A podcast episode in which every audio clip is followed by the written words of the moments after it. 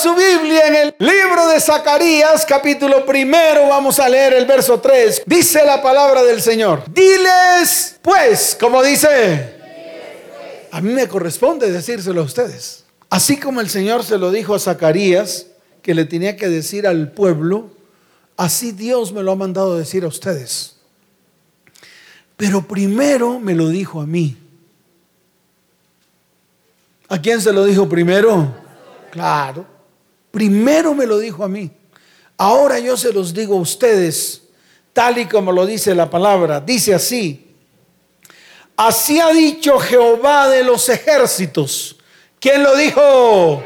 Claro, no lo dijo cualquiera. Volveos a mí, dice Jehová, como dijo. ¿Qué esperamos? ¿Qué esperamos? ¿Cuánto más vamos a esperar para volvernos a Él? ¿Qué esperamos? Yo le pregunto a usted, ¿cuánto más espera? ¿Cuánto más quiere esperar? ¿Por qué no se vuelve a Él con todo el corazón?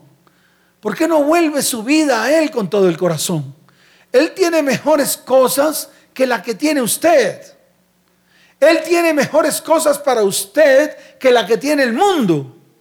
Él tiene mejores cosas para usted. Pero es necesario que nos volvamos a Él. Y Él lo está diciendo a grito entero. Él lo está diciendo como, dígalo fuerte, ¿cómo lo está diciendo? A grito entero. Dice, volveos a mí, dice Jehová de los ejércitos, y yo me volveré a vosotros. ¿Cómo dice? Dígalo fuerte como dice. Y yo me volveré a vosotros, ha dicho Jehová de los ejércitos. Amén y amén. Pero nosotros nos ponemos a pensar de qué nos tenemos que volver. Entonces más adelante la palabra es enfática. Dice en el verso 4, no seáis como vuestros padres a los cuales clamaron los primeros profetas diciendo, así ha dicho Jehová de los ejércitos, volveos ahora de vuestros malos caminos y de vuestras malas obras, y no atendieron ni me escucharon, dice Jehová. ¿No atendieron ni qué? Ahora mire, mire a sus papás, asómese, asómese a su familia y mire a sus papás. Mírenlos y verás que dice, como dice el verso 5, dice, vuestros padres ¿dónde están? Y los profetas han de vivir para siempre. Y dice, pero mis palabras y mis ordenanzas que mandé a mis siervos, los profetas, no alcanzaron a vuestros padres. Por eso volvieron ellos y dijeron, como Jehová de los ejércitos pensó tratarnos conforme a nuestros caminos y conforme a nuestras obras, así lo hizo con Ahí está. Esto lo tiene que entender. Es una palabra para sentarnos firmes delante de Dios en este tiempo. Y prácticamente lo que tenemos que hacer es volvernos a Él. No tenemos más opciones. No hay más caminos. No hay cinco caminos ni tres caminos. No hay un plan A o un plan B. No lo hay. Solamente hay una manera. Solamente hay una forma y eso está escrito en la palabra. Jesús lo dijo. Yo soy el camino, yo soy la verdad y yo soy la vida. Y dijo, y nadie va al Padre sino por mí. Nadie va a dónde. Dígalo fuerte, nadie va a dónde. Por eso cuando nosotros vamos a Cristo, cuando nosotros lo aceptamos en nuestro corazón, cuando nosotros llevamos una vida cristiana real, todas las promesas espirituales, todas las que se hacen realidad en nuestras vidas por medio de su sacrificio en la cruz del Calvario. Mire, hoy en día muchos están tratando de solucionar sus problemas económicos. ¿Cuántos de los que están aquí están tratando de solucionar sus problemas económicos? Levanten la mano. Todos. Si usted lo hace en una iglesia mediana, también va a pasar lo mismo. Si usted pregunta en una iglesia grande, también va a pasar lo mismo. Muchos están tratando de solucionar sus problemas económicos. ¿Cómo lo solucionan? Pues lo solucionan a través de los métodos humanos. Yo siempre he dicho, los métodos humanos no funcionan. Porque los métodos humanos siempre te van a llevar a ti a la destrucción, especialmente en la parte económica. ¿Por qué? Porque el sistema financiero de hoy en día está hecho, está diseñado para que usted cada día se endeude más y más y más y más. Por eso les digo, el método humano no va a funcionar. Pero el método espiritual, ¿el método qué? Dígalo fuerte, ¿el método qué? El método espiritual sí funciona. ¿Por qué? Porque todos, ¿cuántos? Dígalo fuerte, ¿cuántos? Todos los problemas económicos que usted tiene encima, todos fueron llevados en la corona de espinas. La maldición de la ruina y la escasez que Dios profirió por medio de Adán y Eva cuando pecaron, esa maldición en la cual fue declarada en Génesis capítulo 3, verso 17, cuando declaró, maldita será la tierra por tu causa. Maldita será la que. ¿Por cuál? Por tu causa. Averigua cuál causa. Averigua cuál fue la causa que llevó tu vida a la ruina o a la escasez o al continuo problema económico que hay en medio de ti. Así de fácil. ¿Cuántos quieren borrón y cuenta nueva? Mire, es como si yo quisiera coger un borrador de esos de lápiz para tratar de borrar una hoja escrita con un esfero. Eso es lo que hace usted. Es más, quiero que alguien me regale una hoja, me regale un esfero y me preste aquel que tenga un lápiz con borrador para mostrárselo de una manera clara. Entonces, mire, yo voy a anotar aquí una palabra que Dios me dio. Me la dio en el libro de Éxodo capítulo 14, desde el verso 13 en adelante. Está con tinta. Yo necesito borrar ese 13 y ese 14 para colocar ese 14 y ese 13. Y lo voy a hacer con un borrador de lápiz. ¿Se pudo? Esa es la solución que busca la gente. Esa es la solución que busca usted. Tratando de solucionar problemas por encima. Tratando de solucionar problemas por encima. Mire, no borró nada. Y eso es lo que hacemos. Y eso es lo que hacen los cristianos actuales. Los cristianos actuales que ya no tienen ese conocimiento bíblico de fondo, de profundidad, como lo es, por ejemplo, ese instrumento que Dios proveyó, la cruz del Calvario. Y preferimos más bien los métodos humanos. Estos son los métodos humanos, vea. Termina uno, le voy a decir cómo termina esto. ¿Sabe cómo termina esto? Cuando yo entonces empiezo la baba y al final termino gastándome el borrador y rompiendo la hoja. Eso es lo que hacemos. Y cuando nosotros le decimos a ustedes, vamos a la raíz para que de verdad el borrón que haga el Señor sea un borrón real. ¿Sea un qué?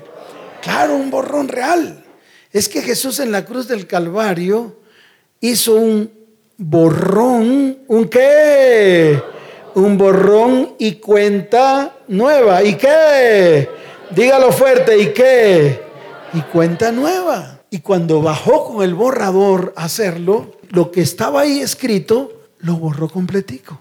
Eso es lo que hay que hacer. Entonces, vamos a las ramas, vamos a los frutos. Empezamos a cortar los frutos, que es lo que estamos haciendo hoy en día. Los frutos. Pero yo le quiero decir algo, si no vamos a la raíz, sencillamente esa raíz va a seguir dando los mismos frutos. Y no serán frutos dignos de arrepentimiento, sino que serán frutos que siempre van a producir los mismos sabores. Por eso le estoy enseñando a la iglesia a que Dios necesita hacer un borrón y cuenta nueva para todos aquellos que de verdad anhelen un borrón y cuenta nueva real.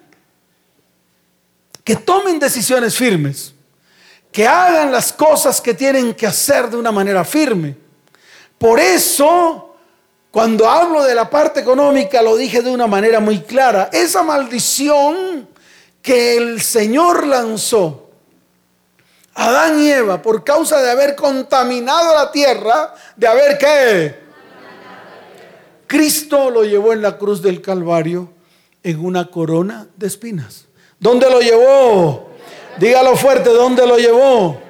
Por eso el Señor dijo, maldita será la tierra por tu causa, con dolor comerás de ella todos los días de tu vida. Y dijo, espinos y cardos te producirá. Esos espinos y cardos fueron los que Cristo llevó en la corona de espinas, la cual llevó nuestra ruina y nuestra escasez. ¿Cuántos dicen amén? Entonces, comencemos. Comencemos ese borrón. Comencemos nuevas cuentas. Coloquemos nuestras deudas delante del Señor. Que su primera meta para este tiempo sea poder resolver todas, todos sus problemas económicos. Sean grandes, medianos, pequeños, de todo tipo. No importa el tamaño, no importa qué. Mire, para Dios es lo mismo subsanar una deuda de mil pesos a subsanar una deuda de 50 millones. ¿Por qué?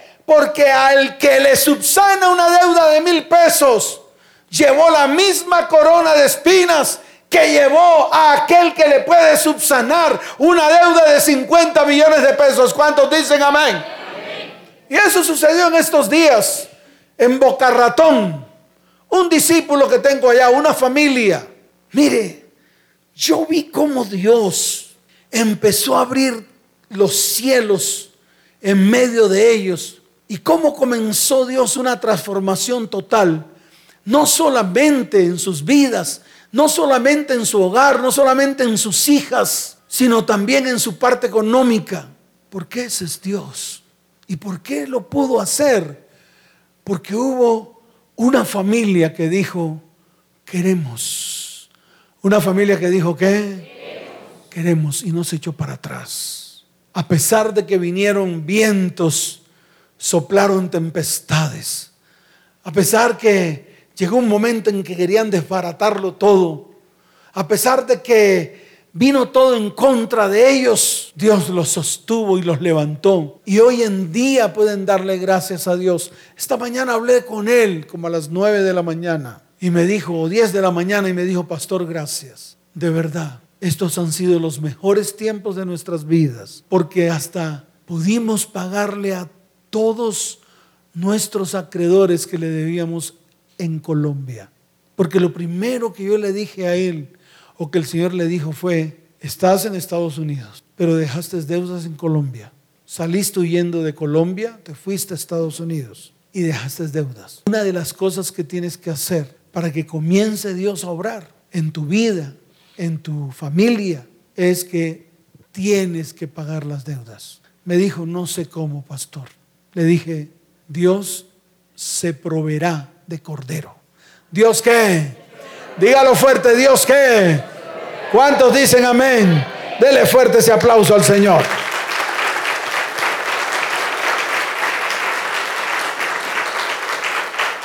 Problemas físicos, problemas que físicos de las cuales muchos anhelan que sean solucionados para lo que viene. Yo estoy seguro que muchos que están enfermos, debilitados, algunos que están tomando muchos medicamentos, algunos que anhelan cambios en su vida física, algunos que traen enfermedades de sus padres o ascendientes, algunos que por herencia tienen enfermedades, o algunos que su cuerpo ha decaído, anhelan sanidad, anhelan qué, dígalo fuerte, anhelan qué. Pues Dios ya proveó la solución. Y es una solución espiritual. Es una solución que, claro, en el libro de Isaías, capítulo 53, verso 4, en la parte A, la palabra dice, ciertamente llevó nuestras enfermedades. Ciertamente que, claro, lo dice ahí. Y dice más adelante en el verso 5, y por su llaga fuimos nosotros curados. ¿Y por su llaga qué? Se acabó el lío. ¿Y eso quién lo hizo? Lo proveyó el Señor en la cruz. ¿Dónde lo proveyó? Te lo entregó como regalo. Me lo entregó a mí como regalo. Se lo entregó a mi familia como regalo. Se lo entregó a mis hijos como regalo. Se lo entregó a su iglesia que cree en su sacrificio como regalo. Es un regalo. No le tiene que costar. Usted no tiene que ir a una iglesia para que le vendan el regalo que Dios le dio a través de Jesucristo. Entonces es un regalo. Y cuando a mí me dan un regalo, tienen un regalo por ahí, yo decido escuche, como es un regalo, yo decido aceptarlo o decido votarlo. Es que no hay dos, para que lo entienda. Es que Dios no quiere cosas a medias. Dios no quiere qué? No, no quiere cosas a medias.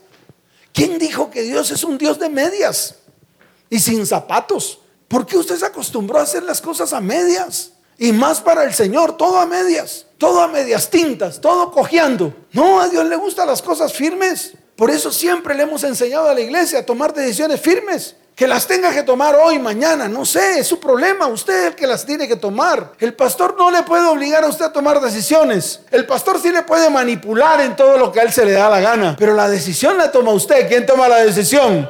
Claro, acepte los regalos de Dios. ¿Cuántos quieren aceptar los regalos de Dios? Claro, y crea. De esperanza contra esperanza, pero crea. Problemas emocionales, problemas que... De eso estamos llenos todos. Problemas emocionales el problema de los odios, del rencor, el problema de la amargura, de la raíz de amargura, el problema del dolor, el problema que produce la deshonra, el problema que produce la injusticia, el dolor profundo que producen todos los que contra ti se han levantado para destruirte, ya bien sea con sus actos, ya bien sea con su lengua. Eso trae problemas emocionales serios. Pero el Señor lo proveyó como regalo también la solución a ese problema en Isaías 53, 4, cuando la palabra dice, y sufrió nuestros dolores. ¿Y sufrió qué? Todos. No dice algunos, dice todos nuestros dolores. Entonces tomemos esta, promesa. Lo mismo los problemas espirituales. En el libro de Isaías 53, en el verso 5, parte A, la palabra dice, mas Él fue herido por nuestras rebeliones, molido por nuestros pecados. El castigo de nuestra paz fue sobre Él. Ahí están los problemas espirituales. Entonces, tomámosla. El problema es cómo tomamos esto y cómo lo hacemos realidad en nuestras vidas. ¿Cómo hacemos para que esto se cumpla en nuestras vidas? ¿Cómo hacemos para que el Señor a través de esto que Él proveyó, este instrumento espiritual que está en el reino espiritual, que está ¿dónde? ¿Dónde está? Que está en el reino espiritual, yo lo pueda tomar para mi vida. ¿Cómo lo puedo colocar en mi corazón, en mi mente? ¿Cómo se puede hacer realidad en medio de mi vida, en medio de mi casa, en medio de mi hogar y en medio de mi familia? entonces siempre vamos a encontrar una respuesta. La certeza de lo que espero, la convicción de que fue declarado por el invisible que no veo. Pastor, me la cambió. Claro, nos confundimos cuando cogemos la palabra y la escudriñamos y la escarbamos. Por eso usted siempre dirá la certeza de lo que esperamos de aquello que no veo. O sea, la certeza de lo que espero, la convicción de lo que no veo. Eso se llama fe. Pero yo se lo digo de una manera más diáfana, para que usted lo vea. Mire, es la certeza de lo que esperamos, que aunque no lo vemos, ya fue declarado por el invisible que no vemos. Y le pongo el ejemplo de Abraham. ¿Le pongo el ejemplo de quién? ¿Abraham vio al invisible? No. ¿Abraham escuchó al invisible? Sí. ¿Abraham ¿Obedeció al invisible? Sí. ¿El invisible dio una promesa? ¿Y quién dio la promesa? El invisible. ¿Quién dio la promesa? ¿Creyó en la promesa? ¿Quién se la dio? El invisible. ¿Le creyó el invisible? Sí. Eso es todo. Eso es lo que hay que hacer. Eso es lo que tenemos que aplicar en nuestras vidas.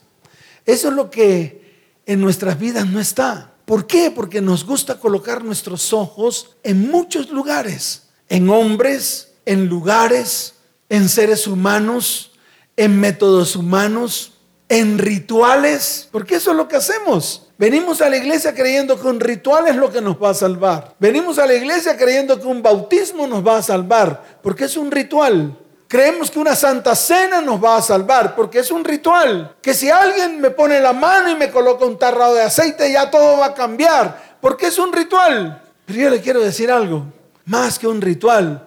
¿Por qué más bien no coloca sus ojos en el autor y consumador de la fe, que se llama Jesucristo. ¿Cuántos dicen amén? ¿Cuántos dicen amén? Dele fuerte ese aplauso al Señor.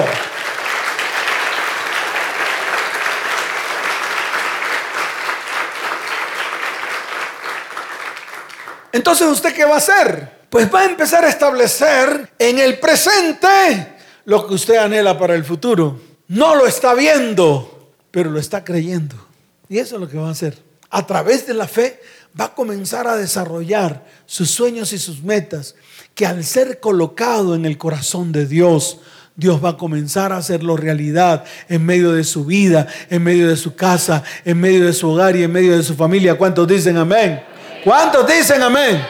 Es todo. Y yo no lo insto a usted ni lo pongo de pie, ni lo pongo a animarse ahí a brincar y a saltar. Y usted parece un muñeco de trapo, un payaso, confesando cosas que no son. Cuando lo que usted más bien tiene que hacer es sentarse delante de Dios, revisar todo lo que pasó en estos 10 años anteriores y comenzar a decirle, Señor, yo no quiero repetir esto, ni quiero repetir esto, ni quiero repetir esto. Me quiero poner firme porque anhelo esto, esto y esto. Y estas cosas que anhelo están basadas en estas citas bíblicas que están en tu palabra. Y eso lo presento delante de Dios y decirle, Señor, si tú en tu palabra has escrito esto y tú eres el invisible, el cual me has dado estas promesas, pues yo te voy a creer a ti y voy a creer en tus promesas. Le creeré a aquel que no veo, pero que escribió las promesas para mí.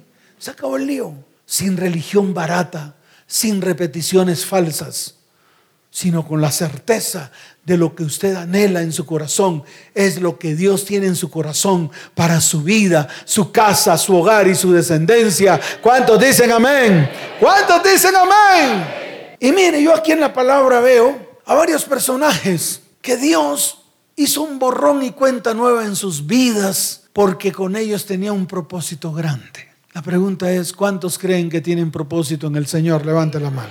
Levante la mano y dígale, Señor, yo estoy en este lugar porque sé que tengo un propósito grande que cumplir delante de tus ojos.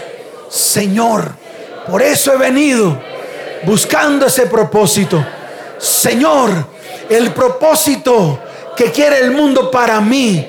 Yo no lo quiero para mí, porque es un propósito que destruye, que mata, que acaba. Mas tu propósito es un propósito que vivifica, es un propósito que bendice y que prospera. Ese es el que yo quiero. Y hoy, hoy voy a comenzar a trabajar para colocarlo delante de tus ojos y delante de tu corazón. En el nombre de Jesús. ¿Cuántos dicen amén? Fuerte ese aplauso al Señor.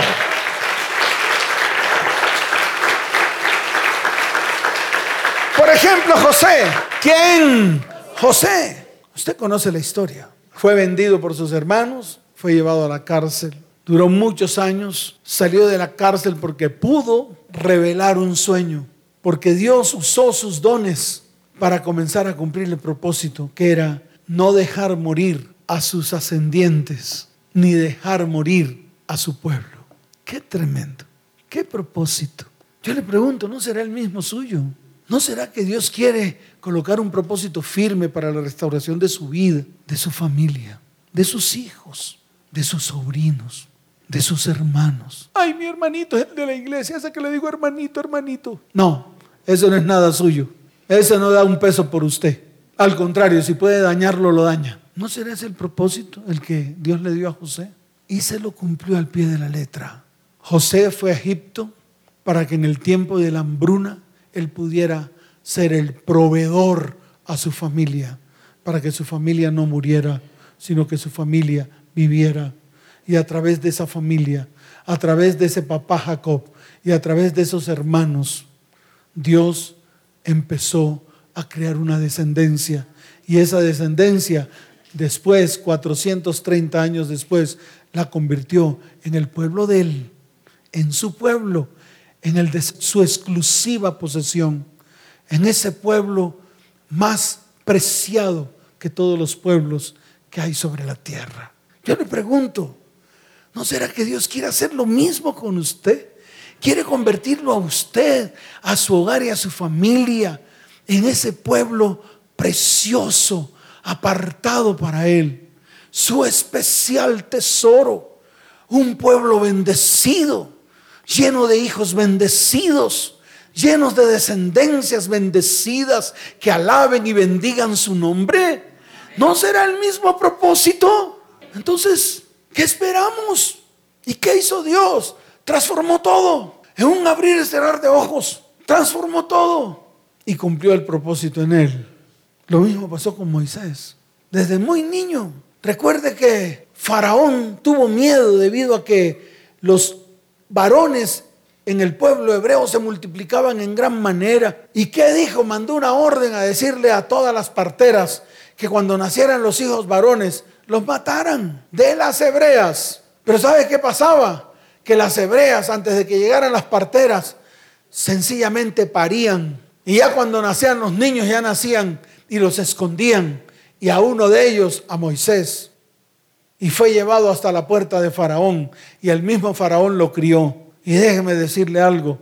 A pesar de que él salió huyendo para Madián, a criar las ovejas de su suegro Jetro, que empezó a hacer cosas que Dios no le había mandado hacer.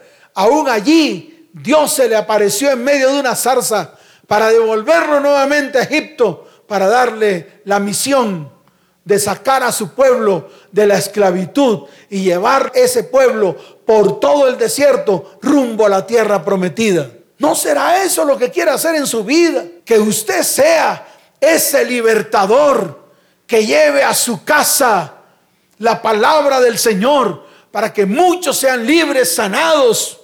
¿No será que Dios lo quiere usar a usted para que usted sea esa persona de guerrera, de guerra espiritual, que pueda conquistar para que todas las promesas se cumplan no solamente en usted, sino en su familia y su descendencia. ¿No serán esos los propósitos que Dios está colocando en medio de vidas, hogares, familias y descendencias? La cual la iglesia ha cerrado sus oídos, la cual la iglesia ha cerrado sus ojos porque no quiere, porque quieren seguir haciendo lo que se les da la gana, porque creen que los propósitos que tiene cada uno de los que están aquí y de los que están allá detrás de la radio, creen que son más importantes que los propósitos de Dios. Nos estamos equivocando, iglesia. Un Javes, ¿un qué?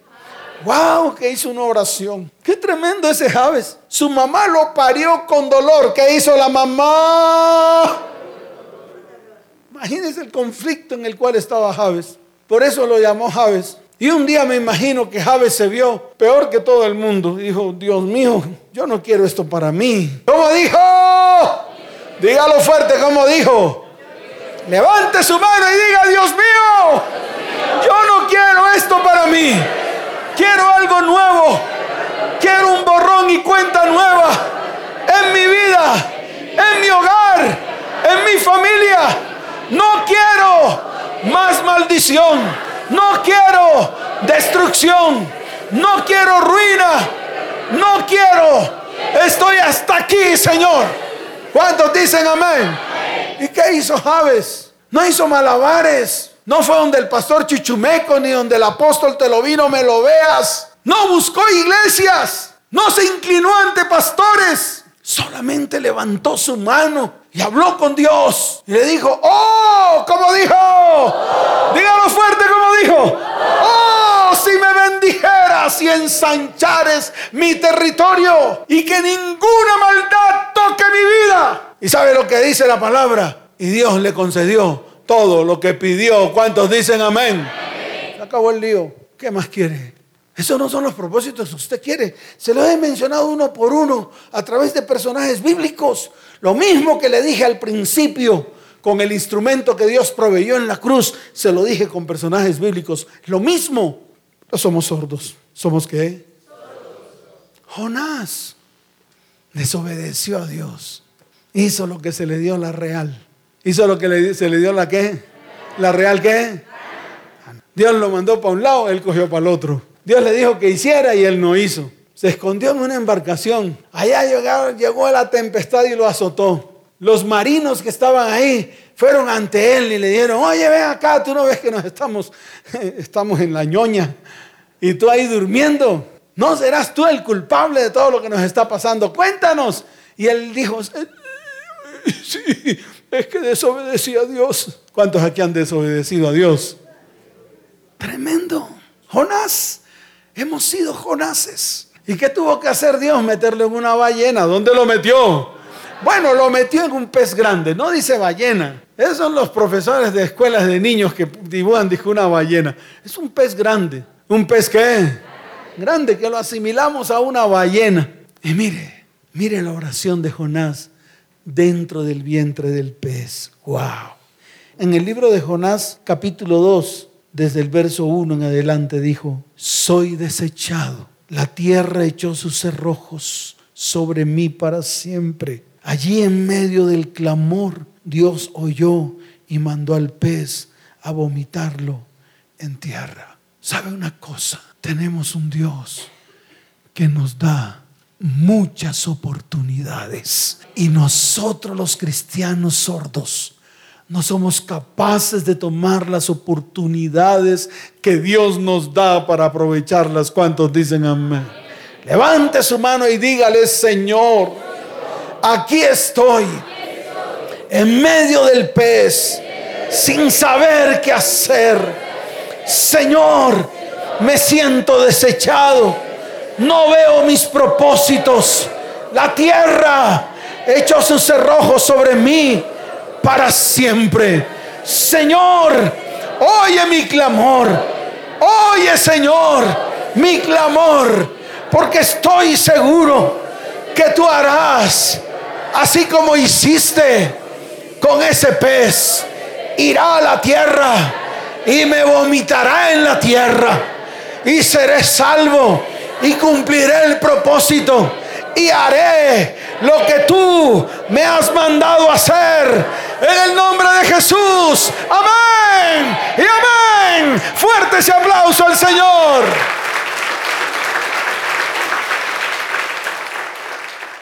Hay una palabra en el libro de Romanos, capítulo 8. Esta palabra me hizo estremecer cuando la leí esta madrugada. No estaba dentro de la charla, pero cuando Dios me la mostró, simplemente le di gracias al Señor. ¿Por qué? Porque estaba anhelando para mi vida que hiciera cosa nueva. Y déjeme decirle algo. Dios ha traído respuestas. Dios ha traído qué? Y yo creo en las respuestas de Dios. En el libro de Romanos capítulo 8, desde el verso 28 en adelante la palabra dice, y sabemos que a los que aman a Dios, a los que qué.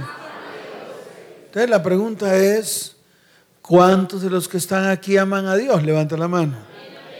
Jesús dijo lo siguiente, si me amáis, guardaréis mis mandamientos. Entonces, ¿cuántos aman a Dios?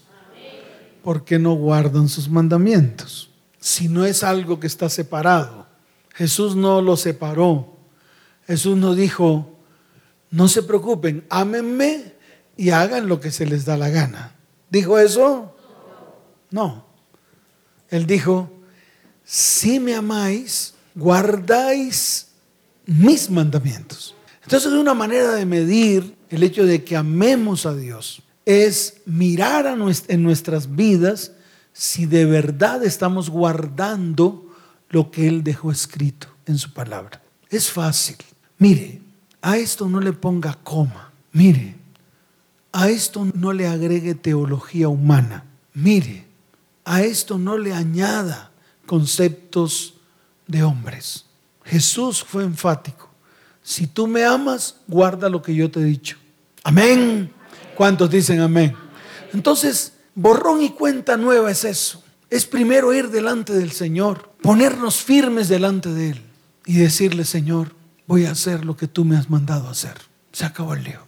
Ahí comienza todo. Voy a entregarte todo lo que hay dentro de mí que he guardado. Voy a arrancar de mí todo ese pasado oscuro y lo voy a llevar a la cruz del Calvario porque quiero que nunca más ese pasado se levante en medio de mi vida, mi hogar y mi familia para destruir.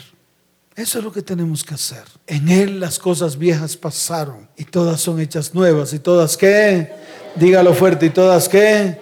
Y todas son hechas nuevas. El Señor dice en su palabra que Él va a hacer cosa nueva que será anunciada en tu vida. Y dice, pronto saldrá la luz. ¿No la conoceréis?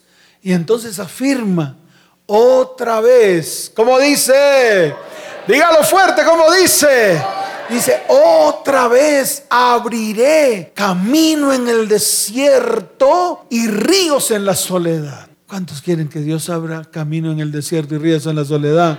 Levante su mano derecha y dígale, Señor, otra vez, otra vez, muchas veces, más veces, tú eres un Dios de múltiples oportunidades por lo tanto, hoy quiero colocarme firme delante de tus ojos. Señor, hoy es el día en el cual yo declaro, las cosas viejas pasaron, todas son hechas nuevas. Hoy declaro las promesas escritas en tu palabra. Tú vas a hacer en mí cosa nueva que saldrá a la luz. Vas a abrir camino donde no hay camino. Diga tú vas a abrir camino donde no hay camino. Tú vas a abrir camino en el desierto y ríos en la soledad. ¿Cuántos dicen amén? Dele fuerte ese aplauso al Señor. Y dice la palabra, y sabemos que a los que aman a Dios todas las cosas les ayudan a bien. Esto es a los que conforme a su propósito son llamados. Los que conforme a qué?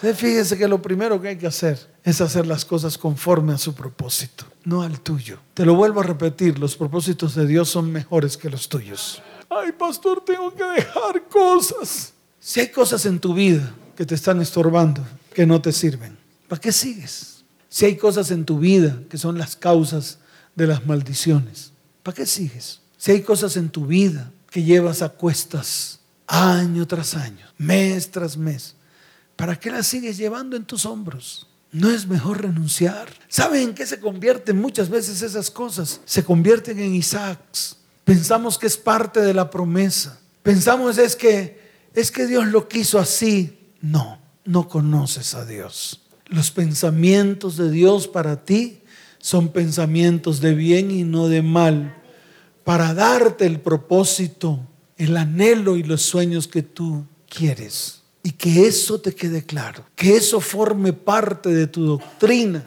porque está escrito en su palabra. Que te han ocurrido muchas cosas, pues vas a tener que llevar ese Isaac, que tal vez tú lo tienes por costumbre, o lo tienes porque sí, o lo tienes porque crees que ese es el propósito de Dios. Vas a tener que llevarlo a la cumbre de Moriah y allí vas a tener que ofrecerlo en sacrificio para que sea Dios proveyendo el cordero. ¿Cuántos dicen amén? Para que sea Dios proveyendo el sacrificio. ¿Cuántos dicen amén? ¿Cuántos dicen amén? Denle fuerte ese aplauso al Señor.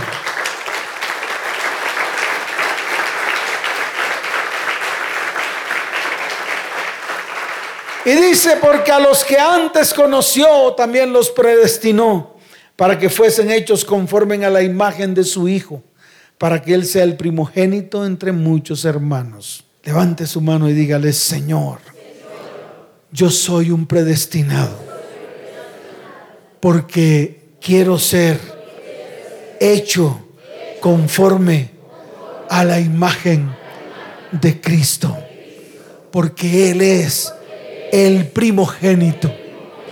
Padre, hoy es el día en el cual hago esta declaración con mis labios. Declaración que está en tu palabra. Tú me predestinaste. Y como lo hiciste, me llamaste. Y me llamaste. Y me justificaste. y me justificaste y te has glorificado en mi vida, en mi casa, en mi hogar y en mi familia. Por lo tanto, digo, por lo tanto, diga, por lo tanto, si Dios es por nosotros, ¿quién se puede levantar contra nosotros? Señor, te doy gracias en el nombre de Yeshua, el Mesías. Amén. Y amén. Dele fuerte ese aplauso al Señor. Colóquese en pie. Levante su mano y dígale, Señor, hoy comienza en mi vida, hoy comienza en mi hogar y hoy comienza en mi familia un borrón y cuenta nueva. Todo nuevo. Señor, no quiero nada viejo. Quiero todo nuevo. Y hoy llevo a la cruz todo aquello que he cargado por muchos años en mis hombros y no puedo más. Hoy renuncio a todo lo que mis hombros han cargado a todo lo que he llevado encima, a todo ese yugo, a todo ese peso, a toda esa vieja naturaleza, a todo lo viejo que aún sigo llevando encima. Hoy, Señor, voy a la cruz. Hoy llevo a la cruz toda mi vida pasada, todo lo viejo que llegó a mi vida por causa de mi pecado, de mi maldad, por causa de todo aquello que hice contra ti, contra el cielo, contra tus mandamientos. Señor, hoy me pongo firme y declaro con mi boca, Padre, te amo a ti con todo mi ser con todo mi corazón y anhelo que tu Espíritu Santo sople de los cuatro vientos. Sopla, Espíritu de Dios, de los cuatro vientos. Y todo lo que está muerto en mi vida, hoy resucita. Tiene vida, vida y vida abundante. Señor, hoy mis huesos se levantan, cada hueso con su hueso, y en cada hueso coyunturas, articulaciones, y en cada hueso carne, y en cada carne, y en cada carne, hoy veo vida, vida para mi vida y el Espíritu tuyo soplará y vivificará esos huesos secos.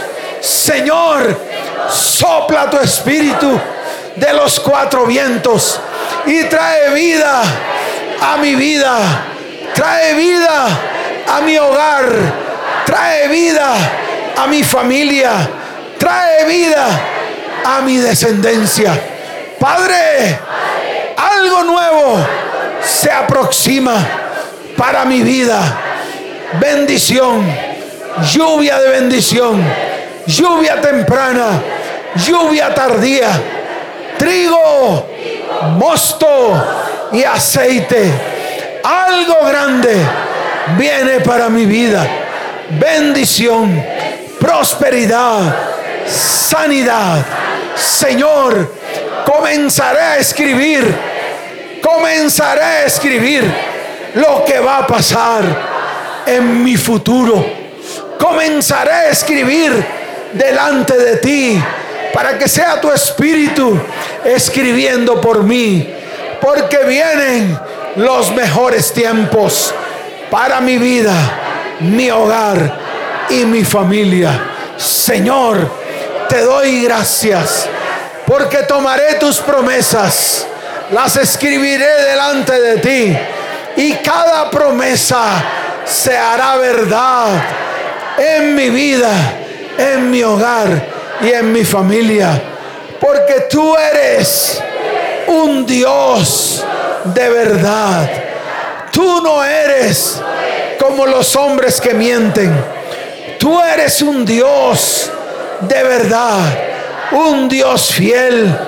Eres el Dios de Abraham, el Dios de Isaac, el Dios de Jacob. Eres el Dios que envió a Jesucristo para que trajera salvación, sanidad, prosperidad y bendición a mi vida, a mi hogar y a mi familia. Señor, tú dices en tu palabra, tú dices en tu palabra que me has predestinado. Diga, Señor, soy un predestinado. Y a mí que me has predestinado, me has llamado. Y a mí que me has llamado, me has justificado. Y a mí que me has justificado, me has levantado delante, delante, en tus manos me has tomado. Gracias Señor, porque es el inicio de cosas grandes. En el nombre de Jesús. Amén. Y amén. Dele fuerte ese aplauso al Señor.